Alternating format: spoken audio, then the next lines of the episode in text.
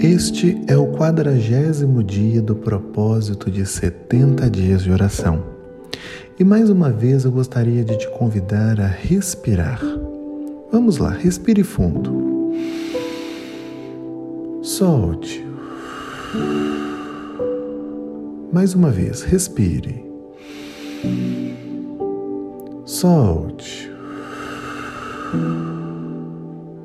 Continue fazendo isso enquanto seu coração se aquieta, enquanto a sua alma se tranquiliza na presença do Senhor. Vamos orar. Pai, nós estamos aqui diante de Ti. Temos aprendido tanto com o Senhor em cada um desses dias.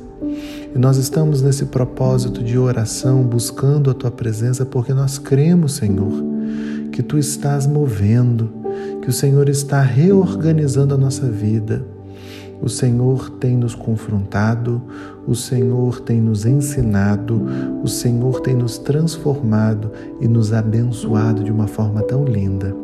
Então, nos ajude, Senhor, a continuarmos firmes, fiéis ao Senhor e que a nossa vida glorifique a Ti em todas as coisas, em nome de Jesus.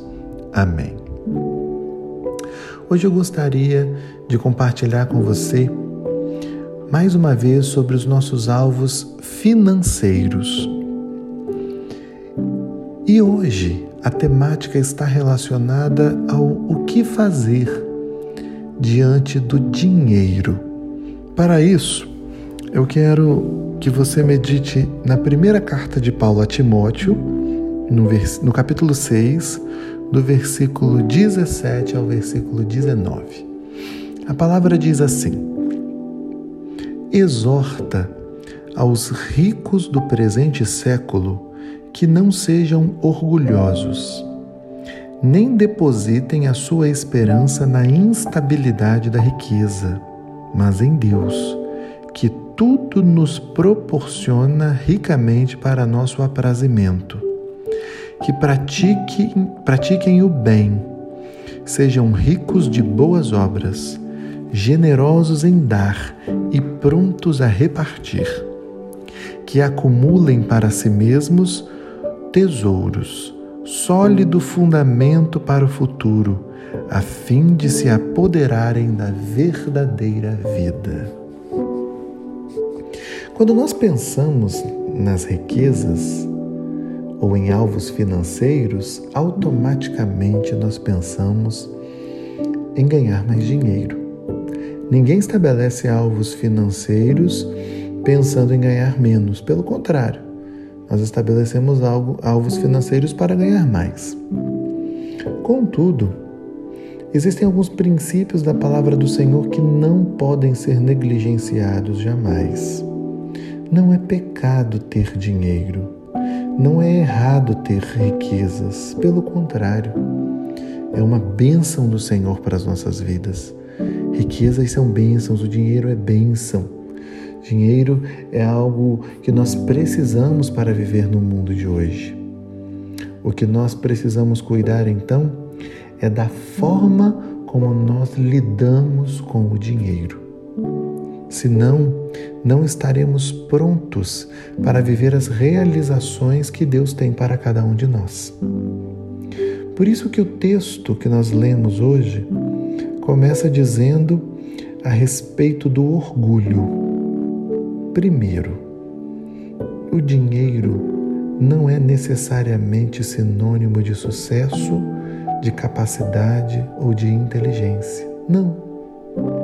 Por isso que o dinheiro não pode ser tido como algo que vai nos fazer ficar orgulhosos.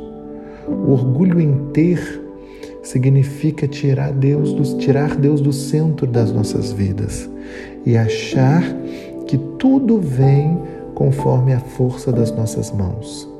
Isso está errado, porque não é seguro e ao mesmo tempo pode até se constituir como um tipo de idolatria.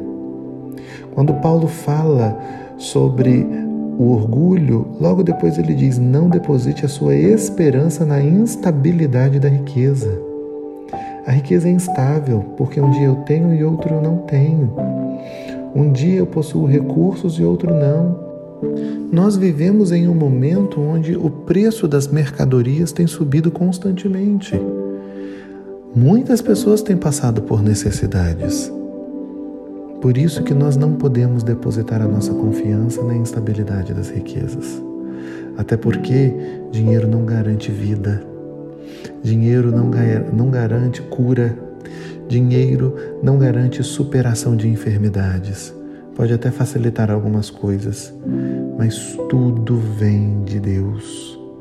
É Deus quem proporciona tudo na nossa vida. E se Deus está conosco, nós não precisamos ter muito para sermos felizes.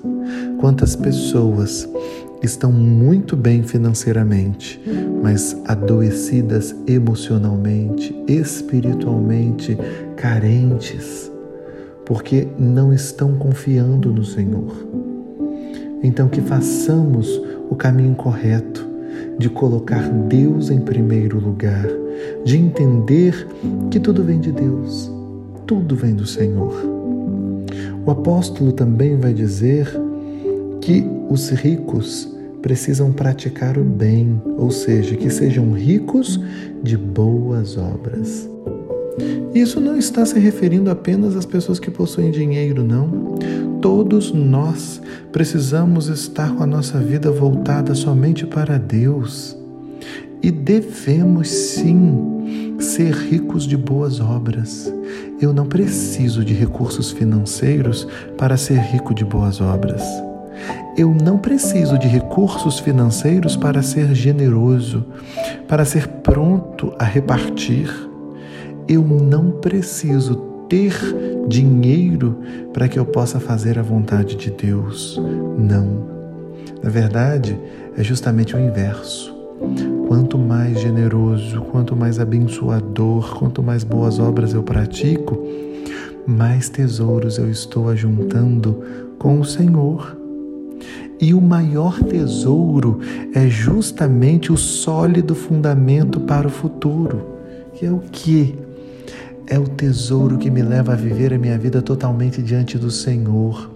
Uma vida entendendo a graça que me alcançou e em Cristo sendo aperfeiçoado a cada dia, eu vou me apoderando da minha verdadeira vida daquilo que Cristo quer que eu seja, do propósito que Ele gostaria que eu cumprisse. Meus irmãos, Deus tem para nós muitas realizações financeiras, mas o nosso coração precisa estar com a motivação correta. O nosso coração precisa estar com a intenção correta. E para isso, Deus usa qualquer coisa, até mesmo a escassez, para nos ensinar. Deus nos ama. Não importa se temos muito ou pouco, esse amor leal e fiel e cuidadoso sempre nos suprirá. Portanto, que o seu coração esteja voltado totalmente para viver a vontade de Deus. Que você creia que Ele está com você, pronto a realizar alvos e a fazer milagres, mas ao mesmo tempo que a sua felicidade não dependa do ter, mas em ser um homem e uma mulher firmados no propósito do Senhor. Vamos orar. Deus, nós estamos em tua presença nessa hora. E quantos de nós não gostariam, Deus, de serem abençoados financeiramente por ti? Nós sabemos, ó Deus, que o dinheiro traz muitas facilidades nesse mundo, mas ele não nos leva a viver a verdadeira vida que o Senhor conquistou na cruz.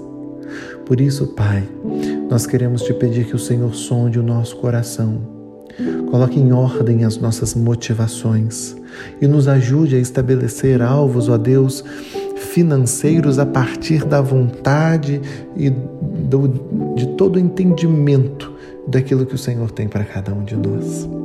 Leva-nos a uma vida de acordo com os teus parâmetros e que sejamos estes que são ricos de boas obras, generosos, que acumulam tesouros no Senhor, pessoas humildes que depositam a sua esperança somente em Ti e que o Teu Espírito nos leve a esse novo nível de entendimento, de compreensão prontos para um posicionamento que, ó Deus, está totalmente aberto, tanto para ter muito quanto para ter pouco, porque o Senhor está nos preparando para isso. Nós oramos no nome de Jesus. Amém.